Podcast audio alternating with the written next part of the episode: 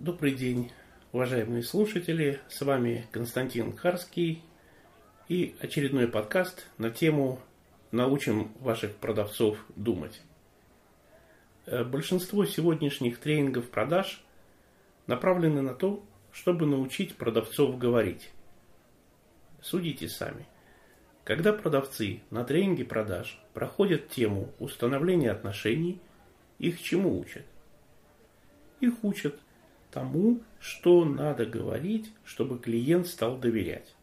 И они в парах тренируются, говорят фразы, которые вызывают доверие, они учатся присоединяться, в том числе э, вербально. Когда продавцы изучают тему презентация товара или услуги, их учат, что надо говорить, чтобы клиент захотел приобрести этот товар или услугу ну, кажется, прям ну, все здорово, все разумно, а чему же еще учить в этот момент? Продавцы готовят свои презентации, выходят, рассказывают. Тренер может обращать на лексику, на интонации, на полноту изложения информации, на логичность аргументации. Вроде бы все нормально. Вроде бы Именно этому нужно учить на тренинге продаж, когда проходится тема э, презентация товара или услуги. Надо ли говорить, что происходит, когда продавцы на тренинге продаж проходят тему отработка возражений? Здесь и сами продавцы очень ждут, что им скажет тренер какую-то такую фразу, которая будет покупателя успокаивать, покупатель перестает сразу сомневаться, перестает возражать и соглашается на завершение сделки. Когда группа проходит тему завершения сделки или переговоры о цене, тренер обучает продавцов, что надо говорить о цене, как аргументировать цену. Вроде бы все нормально, не? Вроде бы так и должно быть. Ну, надо же продавцов научить говорить какие-то фразы. Так-то они сами не знают, что сказать про товар, которым занимаются. Так-то им самим в голову не придет поинтересоваться, как их товаром пользуется покупатель. Так-то им некогда узнать, насколько цена товара конкурентоспособна. Поэтому продавцы желают, чтобы был некий текст, который они добросовестно выучат наизусть и потом будут озвучивать покупателям. Продавцы надеются только на одно, что в этом тексте будут написаны правильные слова, которые обязательно приведут к продаже. Нас одних, что ли, мучает сомнение, что тренинги продаж не тому в итоге научили наших продавцов.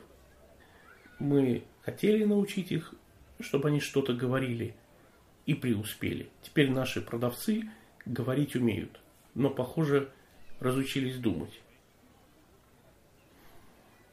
В незабвенной книге Дейла Карнеги «Как завоевать друзей и оказывать влияние на людей», которая, кстати, знаете, когда была впервые опубликована –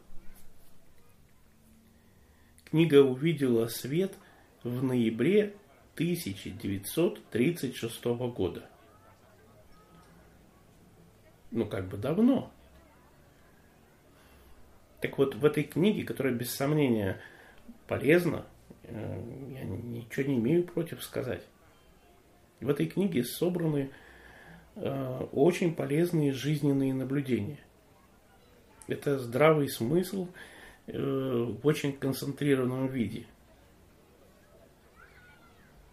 И, конечно, книгу надо прочитать, надо запомнить, по возможности руководствоваться этими идеями. Но мне только не нравится, что друзей завоевывают. Ну, это уже, ладно, спишем на маркетинг тех лет. Книга э, совершенно не утратила своей притягательности – и для некоторых руководителей, особенно те, которые прочитали ее впервые, Они прям загораются идеей воплотить все рекомендации Карнеги в жизнь. И вы знаете, очень интересно наблюдать, как меняется стратегия работы сотрудников компании. Прям можно предсказать, до какой страницы дочитал руководитель Карнеги э, вот эту книгу «Как завоевывать друзей». Потому что руководитель читает книгу, и то, что прочитал, тут же внедряет. Э, вот видно, что руководитель уже первую главу осилил, вот вторую. Вот его сотрудники начали ко всем клиентам обращаться по имени и вставляют это обращение в каждую фразу. Все знаете, можете быть уверены. Руководитель дочитал до третьей главы. Потому что именно в третьей главе книги «Как завоевывать друзей, оказывать влияние на людей» Карнеги пишет «Помните, — говорит он, — что для человека звук его имени является самым сладким, самым важным звуком человеческой речи. Ну, на мой взгляд, глупость, конечно, написана. Прям имя самое сладкое, самый важный звук человеческой речи. Глупость. Ну, звучит убедительно. И некоторые руководители вдохновляются. Они говорят, дай-ка я сделаю так, сейчас скорректирую стандарты работы, и мои продавцы будут называть клиентов по имени, и в каждой фразе будут использовать имя и клиента, и клиент наверняка захочет заключить сделку. На днях моя знакомая в Фейсбуке опубликовала пост о том, что ей позвонил менеджер крупного уважаемого банка и в каждой фразе использовал ее имя отчество. Ну и довел ее, конечно, и меня бы довел. Да слушайте, и мне звонили такие продавцы, и вам звонили, и не раз. И каждый раз я вспоминаю Карнеги, прости господи, не к ночи будет помянут. Как же это происходит? В принципе, полезная, хорошая рекомендация а превратилась в глупость. Почему?